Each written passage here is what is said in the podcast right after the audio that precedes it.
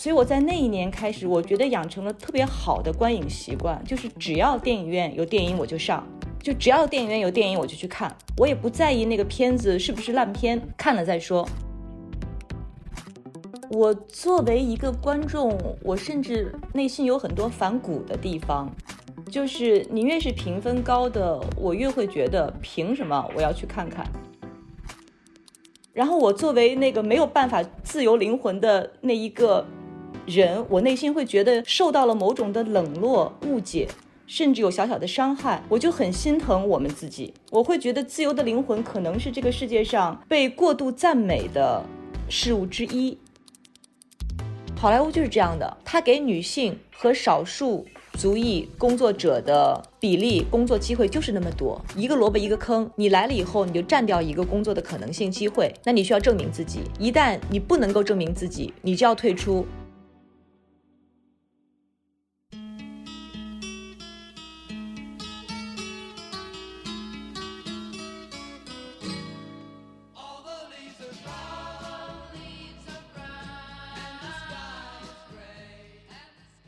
言之有物，不止硬核。欢迎大家来到新周刊硬核读书会 FM，我是主持人钟毅。今天来做客我们播客的是主持人鲁豫老师，但这次我们聊的主要是电影。我关注了鲁豫老师很久，也知道他是一个很狂热的影迷。除了他平时的鲁豫有约之外，他还做了一档叫做陈鲁豫的电影沙发的栏目，专门聊电影。我特别喜欢他做的这件事儿，因为要做一档有信息量、兼具深度和视野关怀的栏目，并不那么简单。这是我们电光幻影专题的第二。期，我们两人从影迷的角度出发，聊了迷影经历、好莱坞和青年电影人的现状等等。我们聊得很酣畅，比预期的时间长了不少。所以这一期它会分成上下两期来放出。在录制完这期节目的当天，我就开始发烧，也就是阳了。所以也在这里提醒大家，在特殊的时期注意好防护，也希望大家能够过一个平安快乐的年底假期。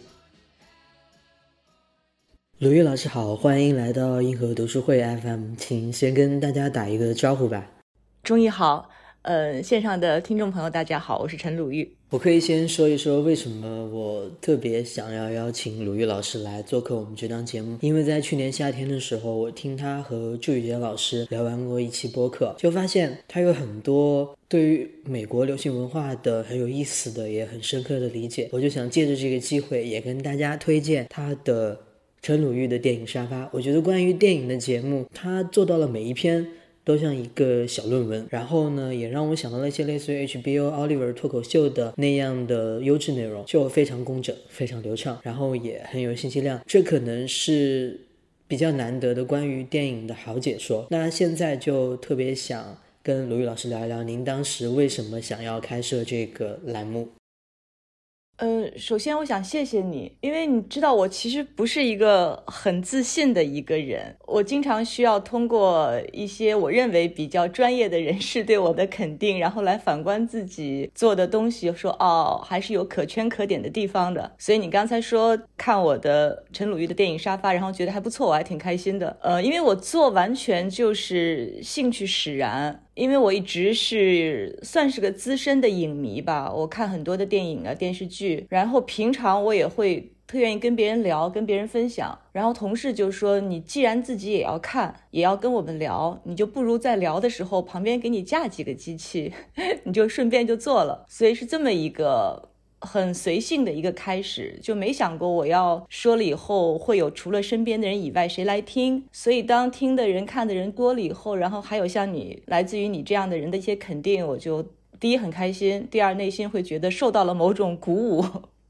我其实也是一个业余的影迷，但是很期待在这种碎片化的时代，可以有一些比较深度或者说不那么碎片的东西给到我们。因为看了太多的那种可能三十秒的小视频，或者说是一分钟看一部电影的那样的解说，那这样的时候，我们就真的非常嗯需要一个完整的、带着思考的、有态度的内容去看电影，或者说是嗯更认真的视角去看电影。刚刚鲁豫老师也说到，您之前其实一直都是一个影迷。尤其是在最近这段时间开始做这个节目之后，然后大家也都知道了您的这个爱好，能不能聊一下您小时候或者说是什么时候开始发现自己特别喜欢看电影，然后有了特别浓厚的兴趣？我是直到这几年才意识到，哦，我是一个算是电影发烧友。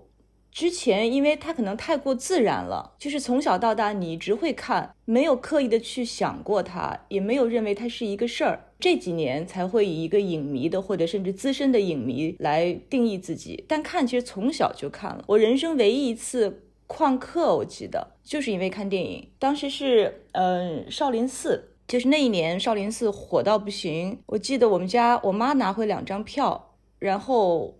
比如说今天是礼拜五。然后那个电影票是礼拜一的，我正好礼拜五发烧，但是我知道我那个发烧肯定礼拜六、礼拜天就好了，所以我为了礼拜一能跟我妈去看那个电影，我就一直熬到礼拜一。我说我不行，我今天还有一点，最后最后还有一点点就是余烧，今天休息过了以后就好了。但是呢，我这个烧呢不影响我去看电影，所以也许从那个时候开始吧，就是电影院对你是有一些魔力的，或者讲故事是对你有一些吸引力的。我觉得我真正开始大规模的、比较疯狂的看电影是九六年，我到香港去工作。在那之前，其实我在北京，我们看的所有的电影，如果能够看到一些海外片子的话，它都是严重滞后的。因为在九六年之前，我在北京生活的时候，我们能够看到一些引进片，但是非常非常少，而且几乎不同步。我还记得我在高考那一年，当时放。有《星球大战》，还有几部是美国电影，我当时特别想去看，但是我爸从来不会阻止我做一些就是跟业余爱好相关的活动，但那一次他非常委婉的，但又很坚决的拒绝了。他说：“你毕竟马上就要高考了，说电影以后有机会看。”不着急哦，当时那话说的，因为是很温柔，所以我无从拒绝。但我内心就特别的悲凉，我就觉得我没有办法跟这个世界的热闹同步。所以后来，当我九六年到了香港，我发现那电影院里面每天无数的电影在上的时候，就是那种报复性消费，你明白那种感觉吗？所以我在那一年开始，我觉得养成了特别好的观影习惯，就是只要电影院有电影我就上，就只要电影院有电影我就去看。我也不在意那个片子是不是烂片，看了再说。然后一边去电影院看上映的最新的电影，与此同时，我会经常的流连。当时香港有一个连锁的影碟租卖店，叫 Blockbuster 百事达。哎，是叫百事达吗？对，百事达办了他们家的卡，就是你凭会员那张卡，你可以在那儿无限量的去租那个影碟。我一方面看新片，然后一方面看我过往把我这样一个观众和世界影坛割裂开那期间错过的所有的电影，然后欧美的那些剧都补上。那是一段特别充实的、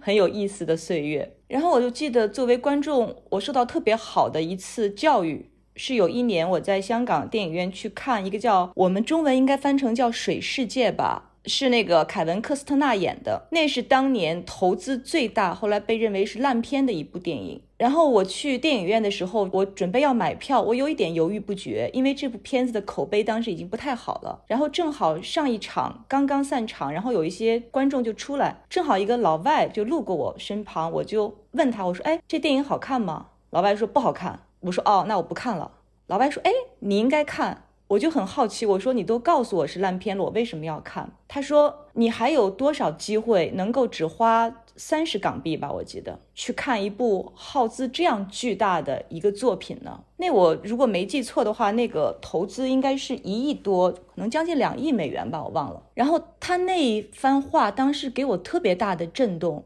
我说对呀，即便烂片又怎样呢？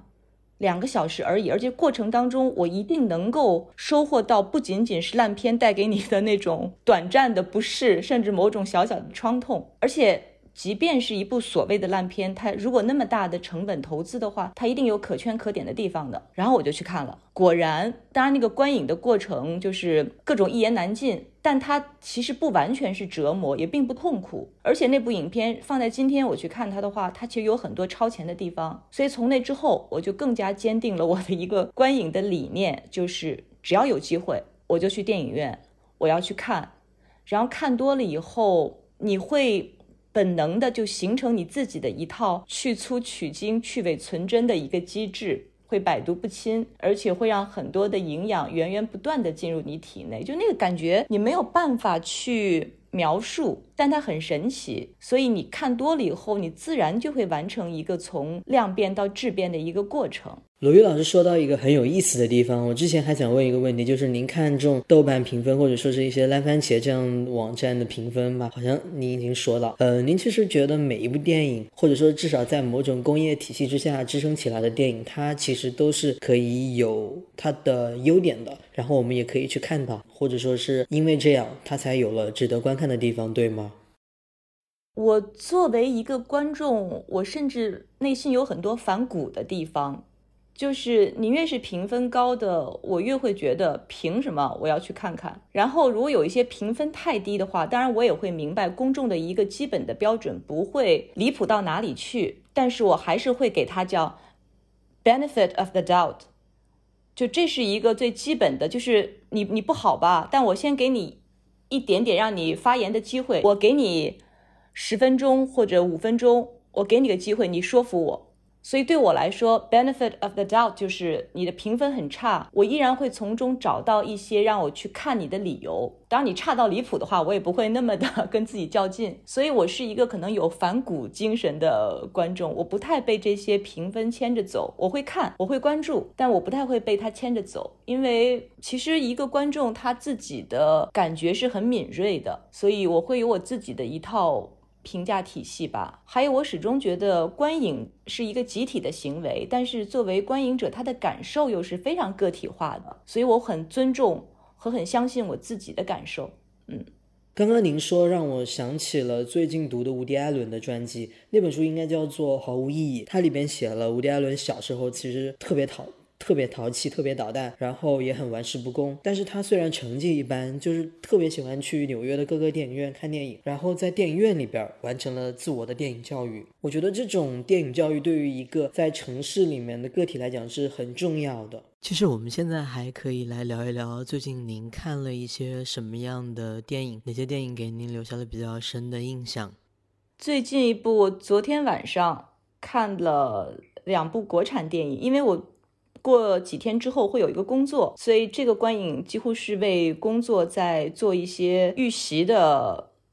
或者搜集资料的一个过程吧，算是我的功课。之前没看过，一个是《七月与安生》，还有一个是我以前看过但没那么仔细，等于重新看了一遍，是佟丽娅和雷佳音演的《超时空同居》。还有一部片子我看了一半没看完，是《浮城谜事》，因为这个我能网上搜到的那个资源。画质太让人我不能接受了，所以我看了一半就没看。但我还准备再找个好的资源把它看完。嗯，看了这两部，我居然给我看的就，尤其看那《七月与安生》，给我哭死了。我以前没看过，你知道吗？给我哭死了。我哭的点，我告诉你是什么，就是其实我们每一个人，因为他两个，他讲两个女孩，《七月与安生》，一个是所谓自由的灵魂，free spirit。就是流浪，然后过着我们每一个在城市里安稳生活、朝九晚五的人渴望但是无法企及的那种生活。还有一个就是按照我们主流的大众的时间表，要过所谓循规蹈矩、有压力的生活的普通人。然后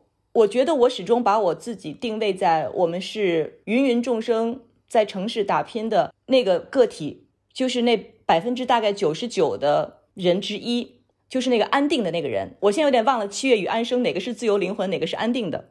啊？我记得七月是安定的，安生恰恰是自由的那个灵魂。但是我们通常的影视剧、文艺作品当中，都会把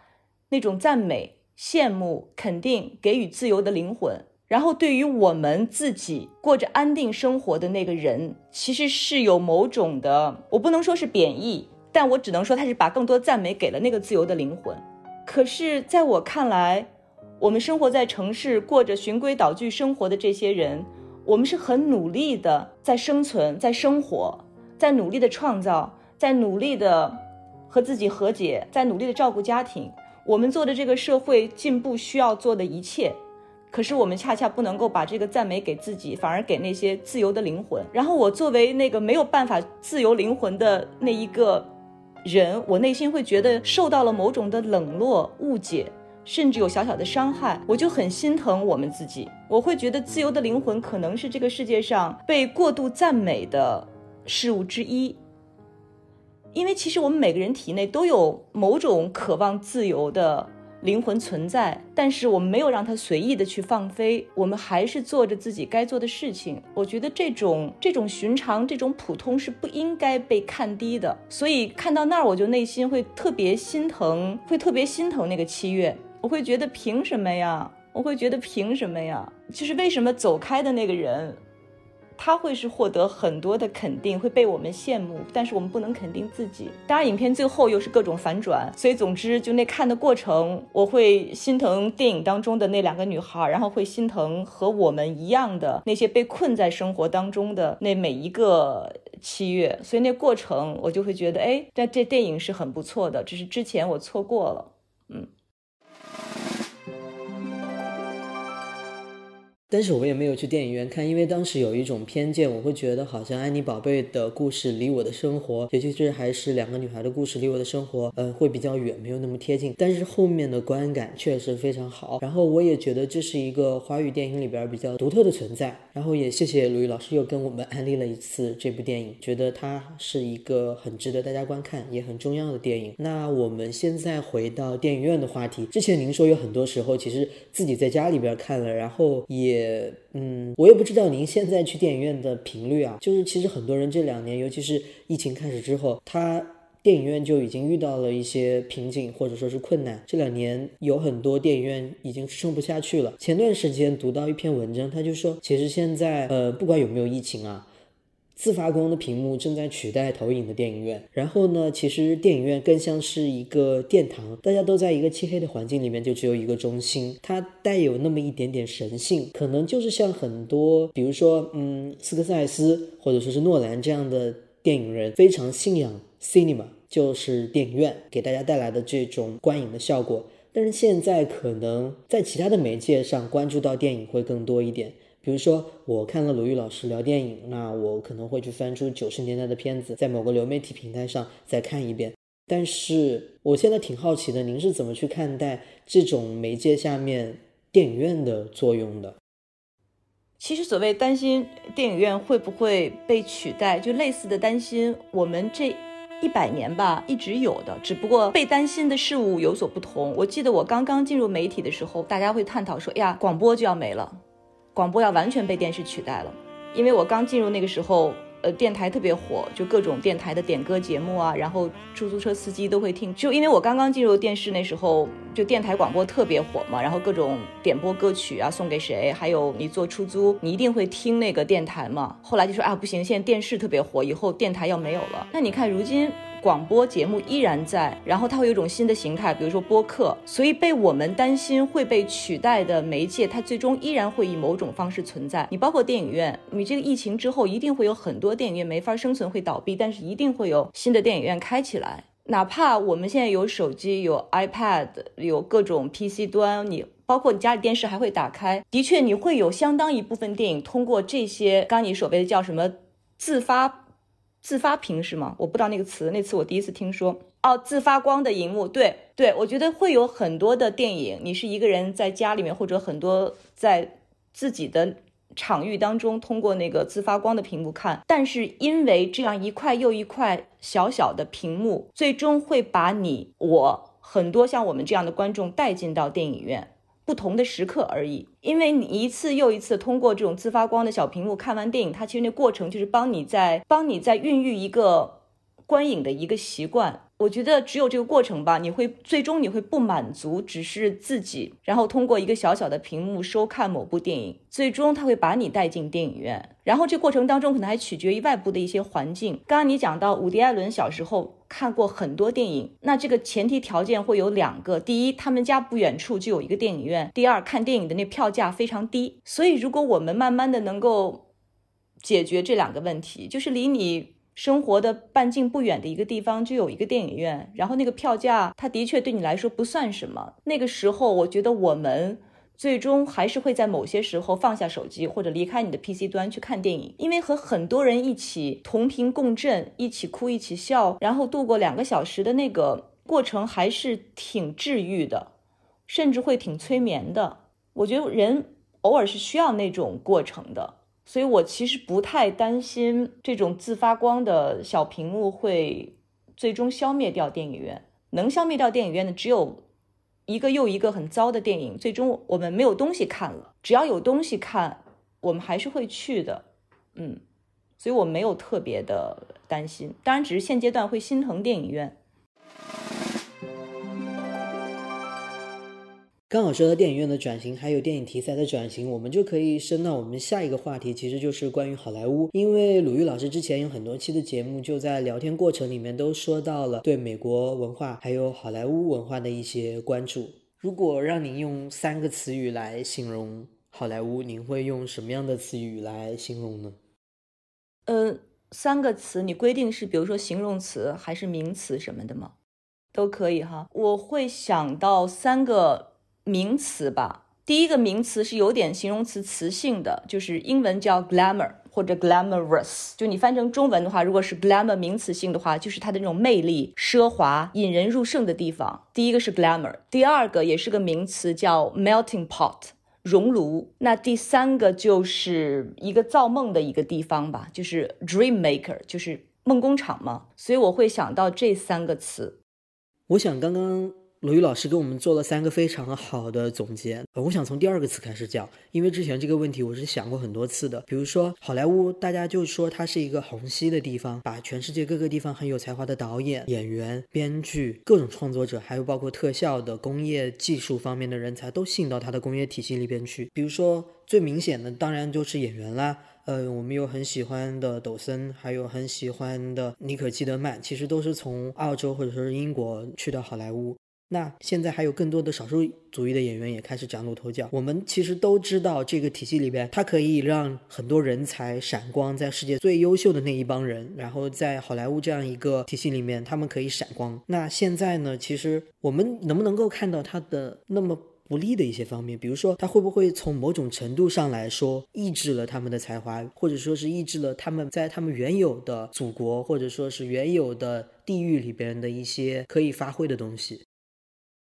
我之所以用“熔炉”这个词，是因为很有意思。我们在大学的时候，我们外教给我们上课，当时就讲到中美文化的差别。然后他说，美国文化、美国社会，他用的词叫 “a bowl of salad”，是一盆沙拉。一盆沙拉什么意思？就这里面有土豆块儿、有苹果块儿、有芹菜、有甜菜根。你是土豆，我是芹菜，我们。这个沙拉被融合之后，你依然是土豆，我依然是芹菜，但是我们各自沾染上了彼此的一些土豆汁儿、芹菜汁儿，还有沙拉酱，但是依然保持独立的个体。这个是美国文化。然后他说，你们中国文化就是熔炉，什么意思？就是你外来的任何东西、任何语言、任何风俗习惯，到了中国之后，都会因为中国文化非常强大的本体，你会成为我们的一部分，你的个体不再存在了，我们会吸收到你的营养。然后当时我会觉得他这个比喻特别的精准，但是反观到美国电影好莱坞，它恰恰不是一盆沙拉，而是一个熔炉，就是所有的人、所有的元素进到好莱坞之后，你必须要成为好莱坞的一部分，它可以吸收你的养分。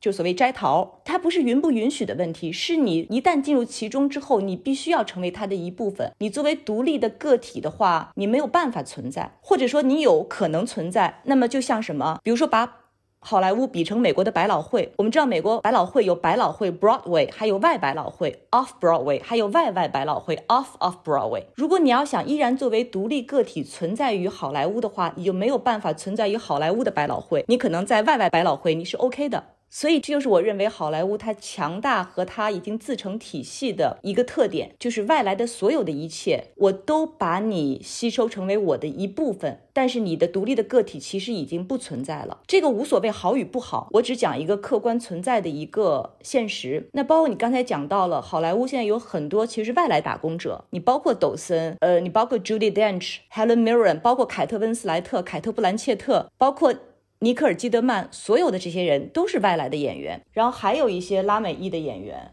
包括其他的欧洲非英语地区的演员，比如说法国，呃，北欧。但就是有一个很可惜的一个地方，你进入好莱坞，如果你的口音不能够完全融入的话，你只能够演一些比较边缘化的角色。就这是一个屡试不爽、颠扑不破的一个真理。你看，凡是最后进入好莱坞完成他们明星一线明星跨越这些人，都是来自英语国家的，而且他们都有一个前提条件，都能够在影片中扮演角色的时候，放弃掉他们原先母语的口音。当然，他们生活中我依然是英国人，生活中我依然讲我的澳大利亚口音。但是我一旦扮演角色的时候，我就是角色需要我的那个标准的美国或者某一个地方的英语的口音。这是好莱坞的一个首要的一个标准。凡是完不成这一切的话，他就只能够在好莱坞演一两部片子之后，还是回到他的本土去作战。你就看之前。试过进入好莱坞的安东尼奥·班德拉斯 （Antonio Banderas），后来娶了那个梅兰妮·格里菲斯，两人现在已经离婚了。Antonio Banderas 是我认为的一个西班牙的男神，就是他们的国宝级演员了。但是在好莱坞那么多年，好莱坞拿他不知道该怎么办。他当然演过《费城》和汤姆·汉克斯，演一个比较小的一个角色，但是演得很感人。他当然演过那个跟麦当娜演的，跟麦当娜演那个叫《Avita》吧，中文翻成叫《艾维塔》，是吧？包括演佐罗，但是他始终没有能够拿到跟他的演技和魅力相匹配的那种复杂的角色，所以他最终和梅兰妮·格里菲斯离婚之后，他又回到西班牙，然后继续给阿尔莫多瓦两个人一起合作，那才是他真正能够闪光的地方，能够让他发挥他最大才能的地方。到了好莱坞，不知道该拿他怎么办。像我最喜欢的那个于佩尔。很多中国观众特别喜欢于佩尔。那于佩尔在他的法语环境里面演过那么多的复杂的、脆弱，甚至很怪异但又有力量的女性角色。可是，一到美国，他在美国拍那部片子都给我看崩溃了。我在飞机上看的，呃，英文叫 Greta，G R E T A，中文翻成什么我忘了。好莱坞只看到他的怪，给他一个角色就是很怪。那部片子就讲她一个是一个寡妇吧，然后要跟踪一个年轻的女孩，就是很奇怪的一个故事。只是把她的怪不断的强化，就是因为在好莱坞的那样的一个机器里面，你没有办法就是一对一的有一单说一单的，只对只针对个体去研究每一个外来者。他就是对于每个外来者，我就是这几个模子，你能不能迅速进入我这个模子？你一旦进入不了的话，我就不知道该拿你怎么办了。然后于佩尔是那样的一个典型的法国女性，一口浓重的法式英语，你拿她怎么办？你只能够拍出她的那种瘦小、瘦弱、瘦弱中那种苍白的那种性感，她的怪异。除此之外，再细腻的人性，你没有办法具体的去分析、去挖掘。然后是那么一个好的演员，最后就演了一个。除了怪，我找不到任何其他特质的一个角色，就看得我莫名其妙。我一个于佩尔的超级粉丝，我带那么厚的一个粉丝滤镜，我看那部电影，我都会觉得这在干嘛啊？那我会觉得于佩尔，你不要在好莱坞混了，你还是回到法国去拍你的法语片吧。我作为中国观众，我宁可看字幕去看你的电影。就是它不是好莱坞本身有偏见，这种偏见不是不是自觉的，只是那个工业如此。但就是很可惜。有没有人能够迅速的融入的？有，就是首先是你来自英语国家，你的语言先天就不是一个障碍，或者你凭着你的勤奋、你的才华、天分，把这些障碍去掉。到如今我看到的唯一一个，或者为数不多的吧，别话把话说那么死，为数不多的能够跨越语言障碍迅速融入的，就是最近刚刚演完《梦露》的那个安娜德阿玛斯，就是她。因为他的样貌，我觉得他的样貌没有那么很浓重的拉丁美洲人的那种异域风情在，然后他的口音，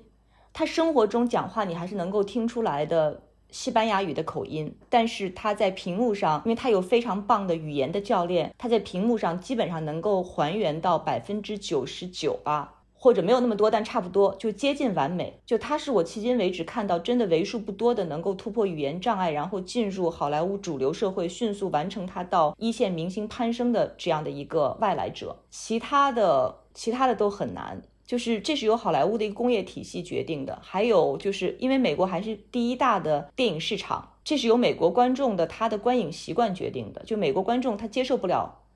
看字幕。这点我作为一个中国观众，我一开始特别愤怒，你知道吗？有一次我跟美国观众聊天，他们就说啊，我们不爱看外国电影。我说为什么？他说因为我不能看字幕。我当时惊着了，那是很多年前，我可能太年轻，太单纯幼稚了。我当时惊着了，我说看字幕怎么了呢？他们说我们不习惯呢。哦，我当时特别愤怒，我说你们怎么可以这样呢？就这个，其实当然没有那么那么有必要去上纲上线哈，就人家生活习惯就是对对对，但是这个这的确给我们的打击刺激是很大的，你说对不对？对，所以我想到字幕问题，就是奉俊浩在去年，呃，前年是吧？他在领奖的时候，他就说的非常好，他就说美国的观众或者说是世界各地的观众，只要跨过了屏幕上小小这么一寸字幕的障碍，就可以有一个非常广阔的世界。诶，应该是在金球奖上所说的这一段话，是我记得。我记得，对，所以我们当时就觉得，可能看片子我还是要找一个好一点的字幕，然后最好下面是英文，上面是中文，这样我可以看它翻译的准不准确，然后有没有被忽略掉的信息之类的。我的习惯是这样子的，我就觉得字幕是一个非常好的学习文化的一个地方。然后后面我才发现，嗯，到国外去的时候就发现有很多他们的习惯性看电影其实是不需要字幕的。然后可能对于中国观众来讲，不管是国内还是国外的，他们都会。比较依赖或者说是比较喜欢有字幕的视频。还有一点，我们接受字幕的原因，是因为我们对于外来的文化抱着一个充满了好奇和敞开的一个态度。我们对于外来文化的兴趣，就是远比美国观众对于外来文化兴趣强的太多太多了。它其实还不仅仅是个字幕的问题，字幕只是一个最终的一个反应，它的内在的核心就是我们是不是想了解外来的文化，我们是想了解的，不仅仅我们中国的观众，那看来韩国的观众，很多观众是对外来文化是有好奇的，我们想通过这个语言的障碍，借助字幕去了解，但其实字幕只是完成第一部分。你看电影，字幕语言是第一道关，其实更深的那个关，就是因为彼此文化差异带来的某种沟通上的那种障碍。我记得特别清楚，有一年我看那个电影《西雅图不眠夜》（Sleep on Sleepless in Seattle），咱们翻成叫不叫《西雅图不眠夜》吧？就汤姆汉克斯和梅格瑞恩演的那个电影。对，那电影我看了无数遍，其中有一个镜头，我记得我第一次看的时候就有一点懵。因为当时我应该还没去过美国吧，还是去过美国，还对美国不了解，我忘了。那个镜头就是讲的是梅格瑞恩扮演的女主人公，她离开她的城市，到汤姆汉克斯扮演的男主人公那个城市，为了去了解他，想追他，想接近这个人。那个镜头就是女主人公下了飞机以后，就开一辆车，拿着地图就找那个人。你知道这一点对于美国的观众。对于欧美观众，当年是很自然的，但那个时候对于我这样一个中国观众，我就很懵。我说：“哎，他下了飞机怎么就开车了？”因为当时我们的社会环境里面还没有租车这一个服务，就这一点。因为当时这个细节我其实就一晃而过，没有特别在意。是过了很多年之后，我重新看这部电影，看到这个细节，我当时就有一些小的感慨。因为那个时候中国大街小巷已经有各种各样，你可以自己去租车，就你可以租车，当然可能没有那么的。像美国那么多的租车行，但是你可以租车，而且即便你没有租车的服务，我们也作为普通的观众，我们也能够理解这个服务是什么什么意思，它的运作方式是什么。但在当年，我是有一点点懵的。那其实类似于这样的生活习惯的差异，然后生活方式、服务行业的差异、文化的差异太多了，比比皆是。那么，所有这一点一点的差异，其实就构成了不同文化、不同语言、不同背景的观众，他对于很多电影的那种不同的解读。或者在接受起来的接受度就会有天壤之别，就这点会很有意思。所以我就说，字幕它完成了我们彼此沟通的就第一个桥梁吧，它打它打破掉了第一道屏障，特别必要。好的，鲁豫老师刚刚聊到了好莱坞的其中一个壁垒是它的文化，它看起来是一个熔炉，但是其实它还是有很多的排斥性。这里面有文化的原因，也有其他客观的原因。我们最近还有另外一个比较值得关注的好莱坞内部的壁垒，就是关于性别的。我想看看鲁豫老师您是怎么想的？就是前段时间 Me Too 之后，可能大家会觉得女性是不是有更多的机会？那可能现在确实是比之前多了一点，但是据我的观察，或者说是一些。从数据上来看，可能还是大部分的男性导演，他们拿到的资源仍然是更多的。比如说像斯科塞斯、昆汀，还有包括斯皮尔伯格等等。可能这一期上线的时候，《阿凡达二》也上映了，卡梅伦他也是一个会被我们叫做老白男、比较传统的一个导演吧。那我并不想从一个性别对立的角度来讲，我只是在思考这个问题，就是为什么说，嗯，他们仍然是占据主导地位的，或者说是为什么？新导演，新的女性导演会比较难出头。好莱坞的确是很多的权利是属于某一部分人的。但你刚才讲到一个很有意思的一点，你就说你会觉得好莱坞的很多权利就是，比如说属于今年像史皮尔伯格，然后马丁斯科塞西、昆汀等等。但是我记得在《爱尔兰人》上映那一年，好莱坞《Hollywood Reporter》好莱坞记者报吧。中文叫什么？他们做了一个圆桌会议，然后当时采访了好几个导演，其中有一个就是马丁斯科塞西。然后马丁就说：“说我这个电影想拍了很多年了，因为我当时在跟罗伯特·德尼罗他们在拍《Casino》，在拍《大赌场》那部电影的时候，两个人就想。”能够再合作一次，结果这一等就等了很多很多年。他说：“爱尔兰人这个剧本，我拿给很多投资商去看，我说这里面有我，有德尼罗，但是拿不到投资。你想哦，他在我们看来绝对是拥有好莱坞最大话语权、最大权力的，就在你口中是属于老白男那一类的，他依然没有他认为他该有的那个权利。他认为他其实已经某种程度有一些示弱了，因为在好莱坞会有很多的。”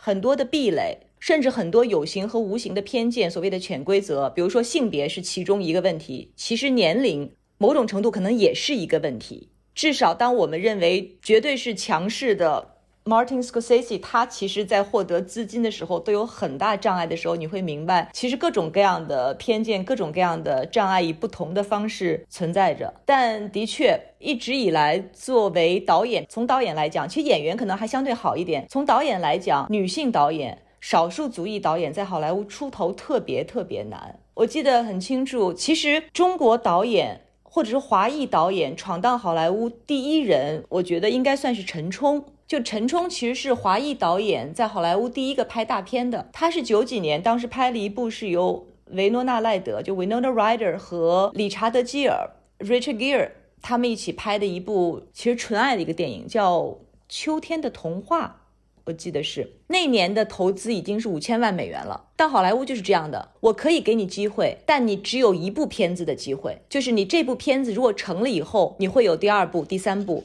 但你这部片子输了，就没有达到我要的那个票房、那个口碑、那个反馈，那你就没有机会了。但那部片子就很很不巧，它其实不是陈冲擅长的领域，或那部片子本身那剧本就很奇怪，我就不喜欢。那任何人其实都是回天乏术的，但我不认为那部片子反映出陈冲就是那样一个水准导演。可是，那对不起，我就给你这样一部片子尝试机会，你没有达到我的预期的话，你在好莱坞作为导演，我对不起。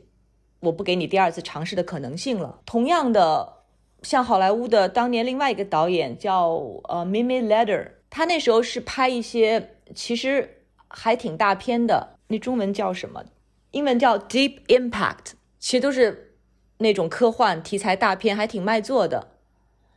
但是后来，等一下查一下吧，叫 Deep Impact，那种什么陨石撞地球。之类的那种电影其实都很卖座，但他后来就是因为一两部片子不卖座，以后有漫长的一段时间拍不了电影，你只能够去拍电视剧。后来过了很多年之后，他拍了一部，就是讲讲之前美国刚刚去世的大法官金斯伯格，就那个瘦小的女法官，很有力量的那个女法官，讲她的生平的一部电影。然后我记得我还看了一篇。名利场杂志对于她的一个深度报道，就讲了她这些年来的心路历程。就是一个女性导演，一旦你有一部片子失掉水准，一部片子不卖座之后，你将会有巨大的一个空窗期，你几乎被。好莱坞电影工业打入另册，要想翻身特别难。那他等于过了很多年之后，偶尔去拍电视剧，终于等到一个重新证明自己的机会。但那部片子也很可惜，就是有一些口碑，但是票房也很差强人意的。所以我也不知道他之后是不是还能够有继续拍片的机会跟可能性。好莱坞就是这样的，他给女性和少数族裔工作者的。比例工作机会就是那么多，一个萝卜一个坑。你来了以后，你就占掉一个工作的可能性机会。那你需要证明自己，一旦你不能够证明自己，你就要退出这个坑，留给下一个。当然，如今给他们的生存空间，就这个蛋糕分给他们的比之前多了一些。但你按比例来算的话，依然是。屈指可数的依然是少数的。那这两年在好莱坞所谓的 Me Too 运动之后，这个情况有一些改观，但其实依然没有达到我们说，如果男性跟女性是这个世界各占半边天的话，那从比例来讲也应该是如此。其实不是，依然还是女性电影工作者，尤其女性导演人数还是是绝对少数的。在好莱坞，即使是取得了很多成就，光环加深之后，他的光环会非常迅速的褪去。我记得我前天听威瑟斯彭他在一档播客里面聊自己为什么去拍一些剧集，然后他会去嗯转换他的职业，变成了一个制片人。他就说他想拍女性的故事，然后他拿到奥斯卡影后之后，就发现其实他的机会并没有变多，然后他就开始去拍《大小谎言》，然后去拍早间新闻这样的东西。然后还有一个很有趣的现象，比如说裴春华，他演过呃《消失的爱人》，他也是。转投到幕后了，然后他去做了《三体》的一个制片人 （producer），也就是哎，是网飞版的《三体》。我觉得这个过程里面，好像是女性们立就一开始有意识的知道自己作为演员，她的局限在哪里，她的权利其实并没有那么大。然后他们开始往制作人的方向去走，但是也不是说完全去走导演的那条路。我觉得这个还是挺有意思的。他们并没有说去变成导演，而是变成了那个权力要大很多的制作人的角色。在好莱坞，制作人权力非常大。这点你其实从一些美剧，你去看片尾的字幕，你会觉得特别有意思。比如第一季一部特别火的美剧，第一季那些主演通常情况下不是制作人，就制片人。但是一个火了的剧集到第二季开始，当红的那个主演。百分之八九十一定会成为 executive producer 制片人或者执行制片人。为什么？就他要掌握话语权。你就去看《欲望都市》，等到拍电影的时候，那 Sarah Jessica Parker 她就是制片人呢，她就是要掌握话语权。因为制片人在好莱坞的那个体系里面，他们拥有的权力太大了。所以我特别明白这些女明星，她一旦转战幕后之后，她未必要做导演。作为制片人的话，他的很多他的想法、他的意见就能够贯彻下去。嗯，所以我觉得他们是很聪明的一个事业上的一个选择。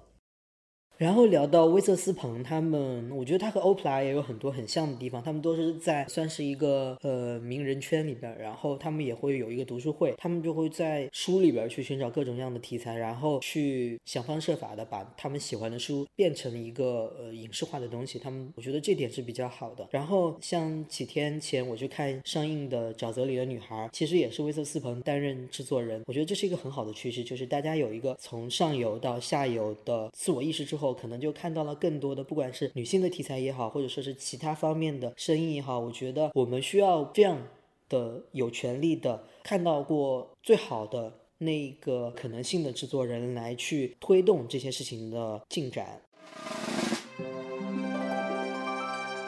还有，我想接着说，就是。其实性别是第一个壁垒，还有一个是关于少数族裔创作者的壁垒。其实刚刚鲁豫老师有聊到过，我比较好奇的是，因为您之前采访过李安，然后这几年其实，在好莱坞，他的亚裔文化好像开始稍微变得强势一些。比如说杨紫琼今年的《瞬息全宇宙》，还有之前奉俊昊的《寄生虫》，还有包括去年网飞大热的《鱿鱼游戏》。对，就是在这个过程当中。还有包括赵婷，她也拍了《永恒族》，我觉得算是一个新崛起的亚洲力量。您是怎么去看待亚洲的导演的？然后您觉得，比如说从李安到现在的这些亚洲导演发生了一个什么样的变化？就这两天，我看杨紫琼是刚刚获得美国《时代周刊》，就他每年会有各种各样的榜单嘛，他是其中在电影界是一个一个代表。然后今年杨紫琼因为这个。中文叫什么《瞬息全宇宙》，对吧？嗯，对，我看今天杨紫琼因为《瞬息全宇宙》就是上各种顶流期刊的封面，然后各种奖。我觉得还不能够因为有《瞬息全宇宙》或者有奉俊昊，包括鱿鱼游戏，我们就说好像在好莱坞已经完全全面的在接受亚裔文化，或者亚裔文化已经开始成为主流。我觉得远远到不了那个程度，就很有意思。你看杨紫琼就最近这两部新片，就在国际影坛都有很高的。认知度很好、口碑的两部影片，好口碑就最近的这个《瞬息全宇宙》，然后之前一部特别火，就是美国的口碑很好，但是华裔观众其实会觉得一般的，就是中文叫《摘金奇缘》吧。那部电影我觉得所有的中国观众看了以后就会各种翻白眼儿，因为我在飞机上看的，我当时我说啊，它很好看，但你会觉得它会当然是调侃各种对于亚裔的、对于华裔的那种刻板印象，就全部过程都是各种调侃，因为都给你的你能够想到的所有的刻板印。印象，所有的套路，我都在其中给你更加夸张的呈现出来。但我会觉得他因为通过这种调侃的方式，某种程度我会觉得是不是更加强化了刻板印象。所以作为中国的观众，我没有觉得那部影片有多好。《瞬息全宇宙》这部电影它很好看，我觉得非常另类，观影的过程非常之爽。但我会觉得电影的创作者他依然是把华裔的文化作为少数文化，作为一个 subculture，英文叫 subculture，s u b culture，就是一个次文化，在好莱坞呈现出来。所以我没有认为，包括奉俊昊的电影，包括《鱿鱼游戏》，它只是填补了某些空白，但它离华裔文化、亚裔文化从少数变成主流文化还差得太远了。我觉得只是一个开始。然后你刚才讲到李安导演，我觉得李安导演是为数不多的能够完成跨文化表达的一个导演，因为一个导演他最终他只能够将自己自己的文化。自己的语言能够最精准、最完美的呈现出来。一旦跨文化之后，他就会显得力不从心。但是你看，李安导演特别神奇，他如果我没记错的话，他去美国留学，在伊利诺伊大学读书，应该已经差不多二十四五岁的时候了。那一个人二十四五岁，他的文化的积淀，他的三观的形成，基本已经。打下基础已经定性了，未来只会完成某些修改。你让他再伤筋动骨的重新打掉重来，建立一个新的人格很难，也不太可能。但是他到了美国以后，读完电影之后，他你看他拍片拍了什么？他除了我们自己文化的那些喜宴推手、饮食男女之外，他拍美国的，他曾经拍过一部反映。美国内战的，我记得叫《与魔鬼共骑》，英文叫是《Ride with the Devil》。然后他另外拍过讲美国中产阶级家庭那种分崩离析的，叫《冰风暴》吧？冰风暴。对，Ice Storm。然后拍过同性恋牛仔题材，然后拍过简奥斯汀的《理智与情感》，就他能够跨越不同的时代，跨越不同的文化。你在看这部电影的时候，你感受，如果你不知道这是李安的话，你完全感受不到这部影片出自一个中国导演之手。这个就是李安他本身的，我只能归咎于天赋。就你只能归于天赋，你找不到别的答案，因为任何一个导演都会在影片当中能够呈现出自己的本来的文化、本来的语言、本来的生活状态。李安没有，这不意味着李安放弃了自己作为中国文化那种坚持，恰恰没有。他彻头彻尾是一个中国人，中国导演，但是他在电影指导的过程当中，他完成了某种文化跨越，这是一个非常神奇的一个过程。我除此之外，我没有在任何一个其他导演的身上看到这一点。当然，有很多外国导演在美国拍片，但是很少有像李安这样的。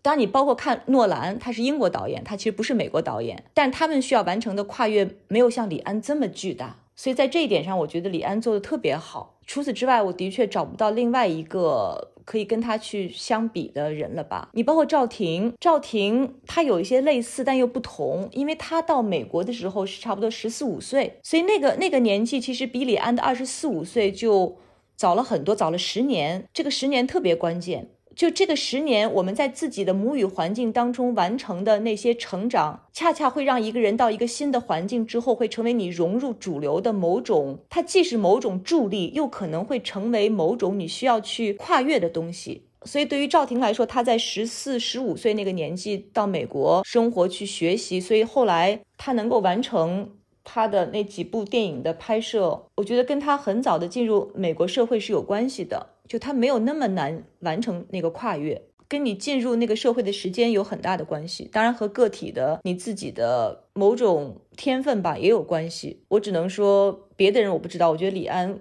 某种程度就是老天爷亲吻了你之后，你具有别人所不具备的那种洞察力、吸收力、理解力、创造力。他是个很妙的人。我记得他好像就是说拍完大片之后非常累，有。有一些挫败感，然后就去拍了一个，就类似于休息的时候就拍了一一个断背山，最后又开始拍色戒这些，其实都是不是那种在好莱坞来讲不是特别大的制作，但是他的反响就非常好，可能我觉得他是一个很会调节的人吧。对，真正大家就是讲话让人如沐春风，然后做事就是举重若轻。我记得那个采访的时候，他就说：“呃，你要说我是人才的话，我就不跟你客气了。但天才就不是。”然后我觉得他讲那话又特别的云淡风轻，特别真诚，但是就是让普通人听来会觉得啊，情何以堪。但他就是一个像你说，就是个很妙的一个人。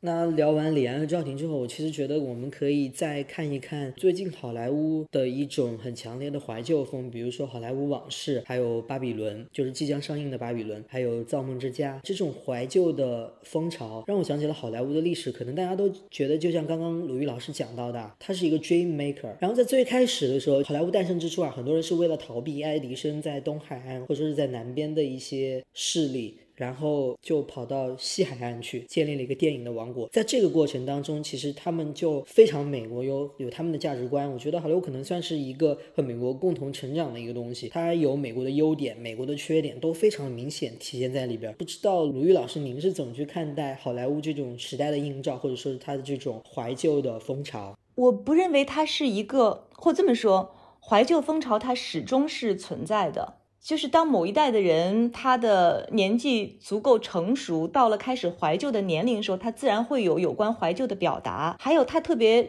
取决于你个人的兴趣。你看，你刚才提到的那几部电影，《好莱坞往事》、《巴比伦》，还有最近斯皮尔伯格那《造梦之家》。你看，你就讲《巴比伦》，呃，达米安，很年轻的导演，对，达达米安查雷泽吧，中文叫哦，达米安查泽雷，达米安查泽雷，他是八五年，八五后，但是。他按道理他没有到那个怀旧的那个年龄，但是这部电影跟他个人的喜好有特别紧密的关联。他自己在学生时代他是喜欢爵士乐的，然后你看他拍的很多电影当中都有对于爵士乐的元素，你包括《爆裂鼓手》。巴比伦这部电影反映的那个时代，其实就是爵士乐的那个时代。就是如果你喜欢爵士乐的话，他一定会对那个年代是有迷恋的。所以在我看来，他在他的影片当中表达美国电影工业可能从默片向有声片转变的那个年代，我会觉得就是一个异曲同工，特别自然。就跟像我，我会特别喜欢张爱玲，我会对当年上海滩二三四十年代的那一段生活，我会很感兴趣。那如果有一天我拍电影，我可能也会很。很自然的想表达那个年代的某些人的某种生活，所以在我看来，我们观众会把这一个时期可能会出现这样的几部电影，我们会总结为是一个怀旧的风潮。但在我看来，其实这个潮流它任何时候都会存在，那只不过碰巧我们在这个时间点上有这样几个导演，同时都在完成关于相同的一个时代的共同的个体表达。所以我还是会把某一个所谓的潮流，我会总结为是一个碰巧的个人化的表达，集体的呈现。我觉得我好像被说服了，因为我碰巧就是在想刚刚问您那个问题，就是突然今年为什么会有这种怀旧的，或者说是关于好莱坞自传性式的东西来井喷？我觉得可能是大家都到了这个年纪，或者说是和个体的成长和他的爱好都有关系，嗯，然后他就已经到了开始回顾他一生的总结的时候了。所以像斯皮尔伯格就拍《造梦之家》，我觉得确实是一个自然而然的事情。是一一九年，我记得对吧？一九年那部电影，那你看昆汀，昆汀是六零后，这部电影讲的故事就是发生在差不多一九六九年那个阶段嘛，